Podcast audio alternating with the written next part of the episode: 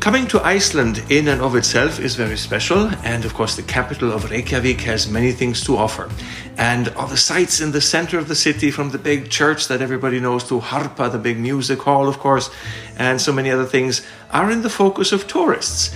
But one thing they may not have discovered yet, but certainly should, is a hotel that is far more than that. We're at Hotel Holt and talking to Thoraldur Kristjánsson today, who many of Icelandic horse riders and breeders, of course, know as a very well known breeding person, a breeding judge, a breeding consultant here in Iceland.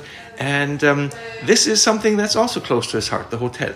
Thoraldur, let's before we go to the horses, let's talk about the hotel. What brings you as a horse person to the hotel? This is a family story, right? Yeah, yeah, exactly, exactly. Uh, my grandfather and mother, they actually opened this hotel in 1965 and they had actually started in the hotel business a little bit earlier. They started to build and open Hotel Saga. That was the, the first hotel they opened. And, and they actually built that for the Farmers Association in, in, in, that, in those days. And, uh, and, then, uh, and then they built this hotel in 65 and, and, uh, and this has been in the family since. Uh, one of the oldest hotels in Reykjavík and Iceland. And, uh, and then uh, around 2004 then uh, my, my, my uh, mother took over.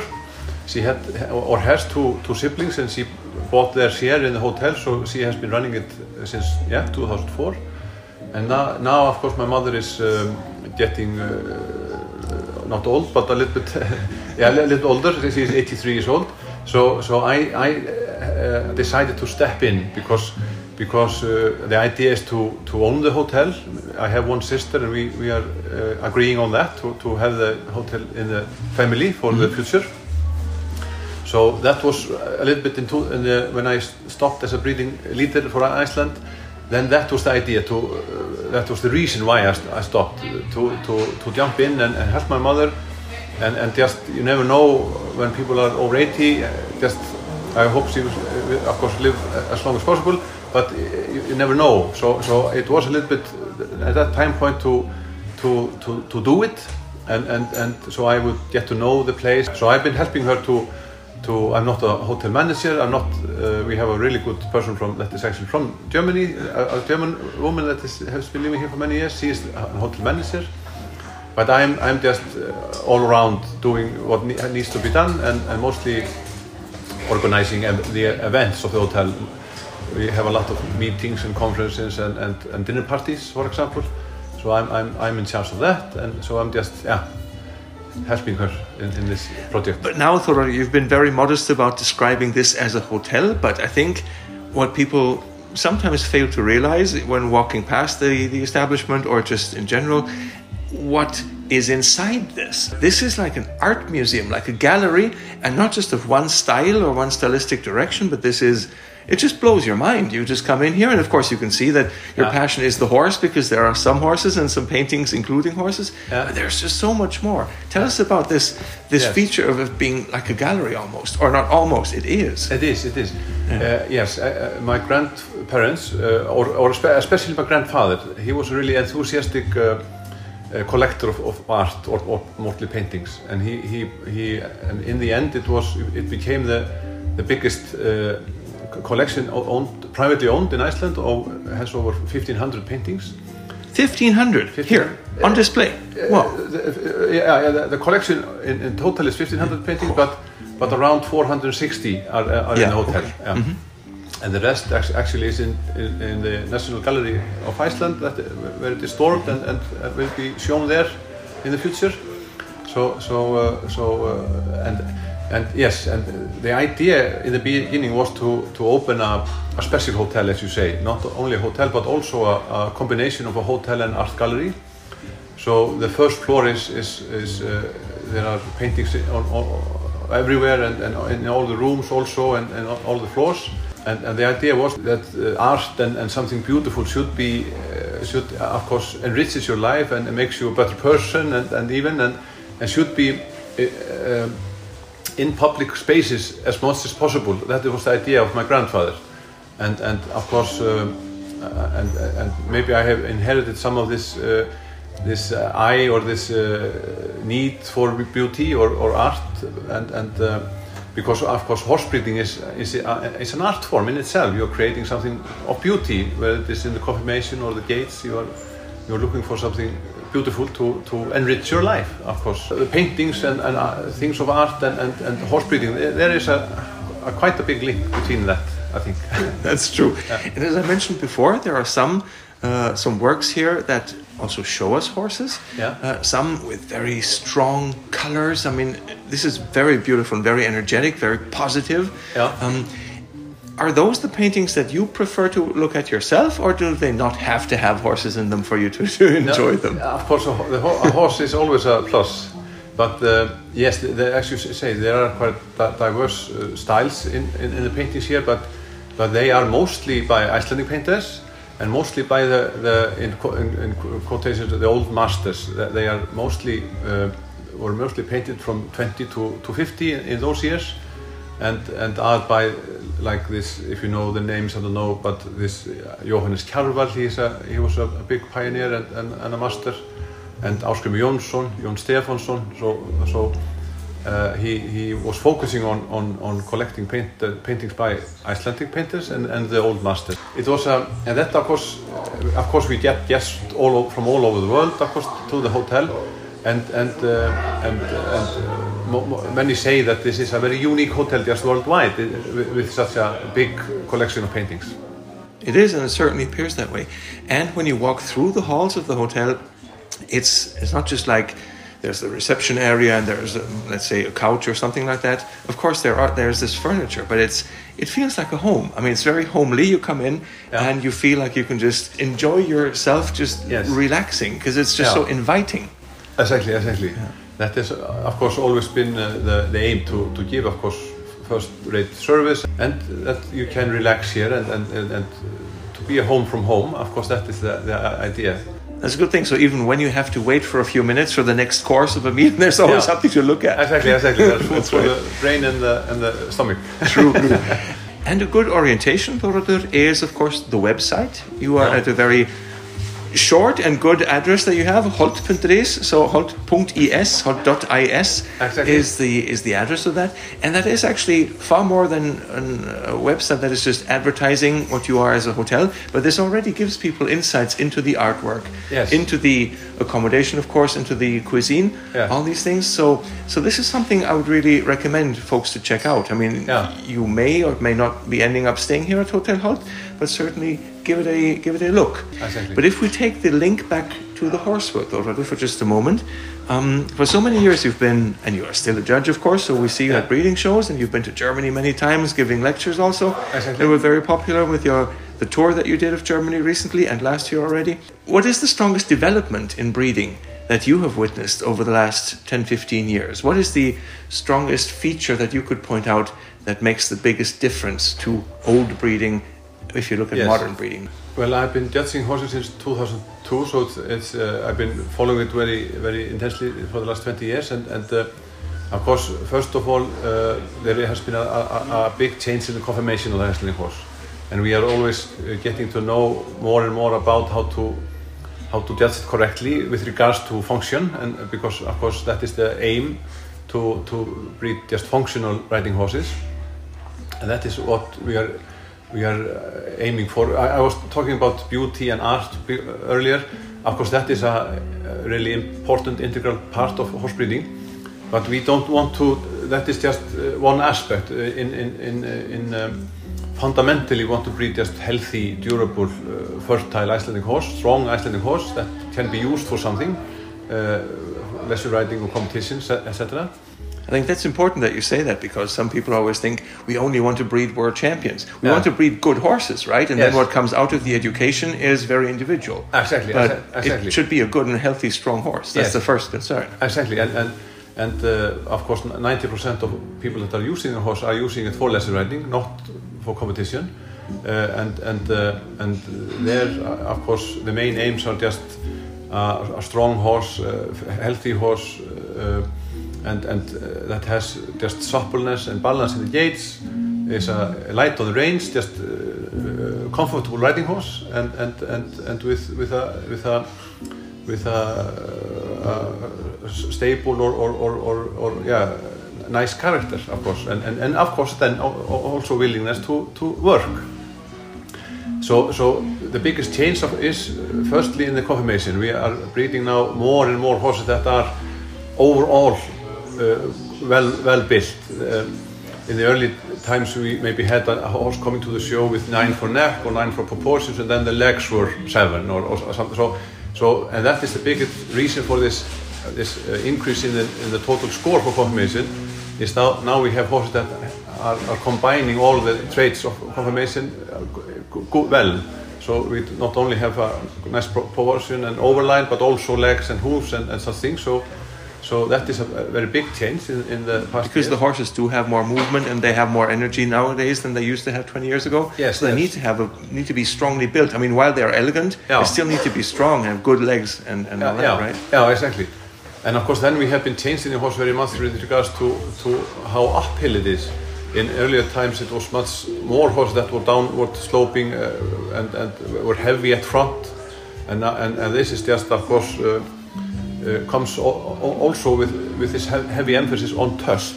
That we, we want to bring good tusters. That is, the, of course, the core of the Essling horse. That is tust.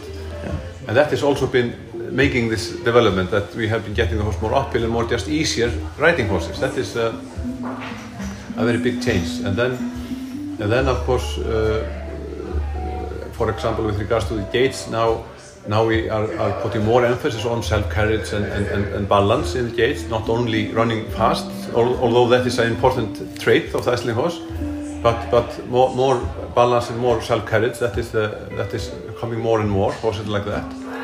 And now, of course, then there is a, um, a very big has been a big shift with, with uh, the way we are judging character, for example, or, or, or, or temperament. That we are putting more emphasis on on horses that are just cooperative and, and, and, and calm and, and not not the tense type of an Icelandic horse.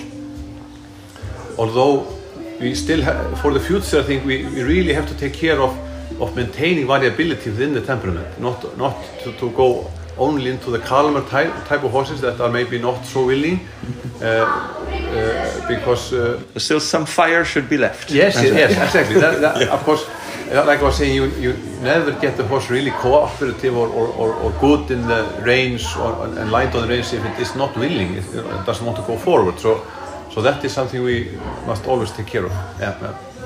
Looking at the horses from Lansmo 2022, where we had some that were really, you know, given the score of 10, which is the perfect score, of course, for Tölton for uh, pace or something like that, or willingness, or sorry, it's this rideability now, of course.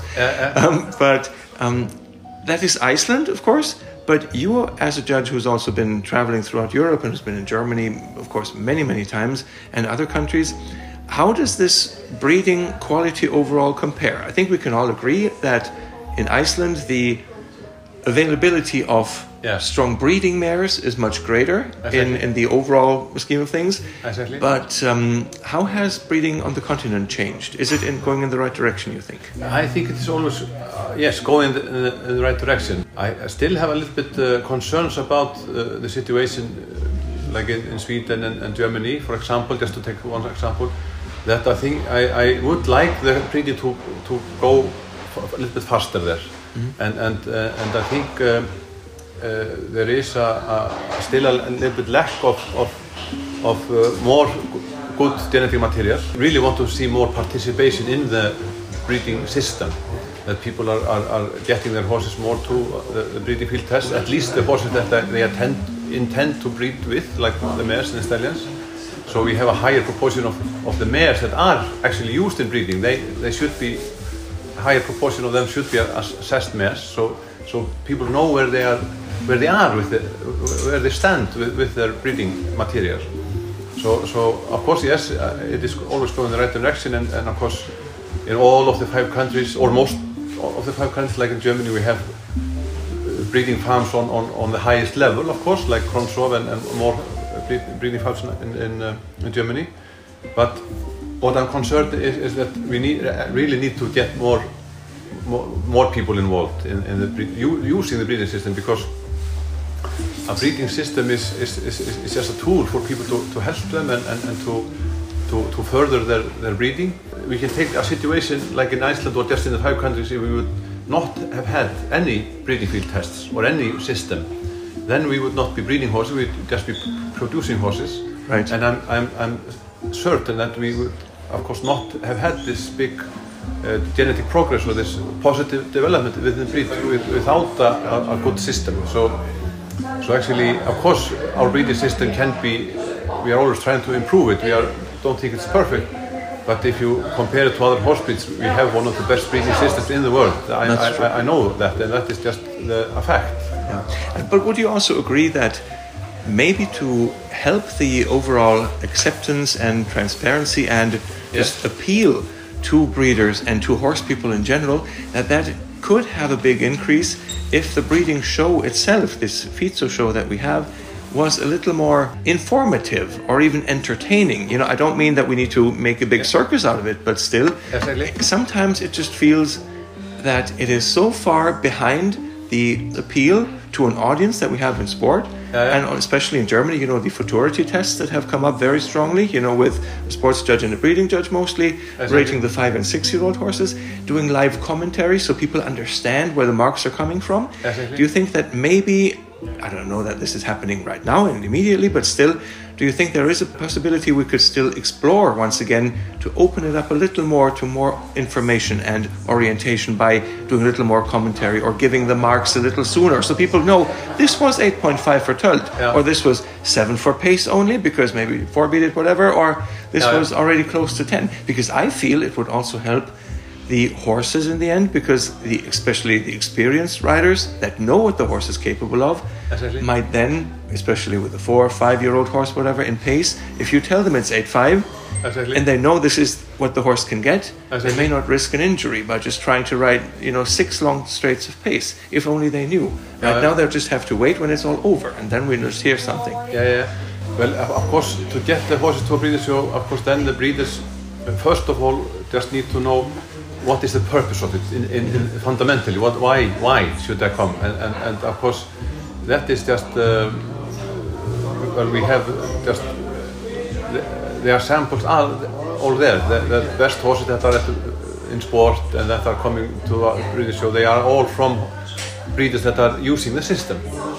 We are not like if you take a world championship the horses that are in the finals. They are not coming out of the blue. They are just Right. coming from farmers uh, or breeders that are using the, breeding system. They are uh, almost all after first prize stallions and so, so I've, I've looked at it. So it, it is just uh, so so we have the examples there that good examples why you should come to a breeding show and why you use, should use the system. That is of course I think first of all uh, but then, of course, one of the characteristics of our breeding system, in, compared to, for example, other horse breeds, is the big amount of information that we are giving for each horse.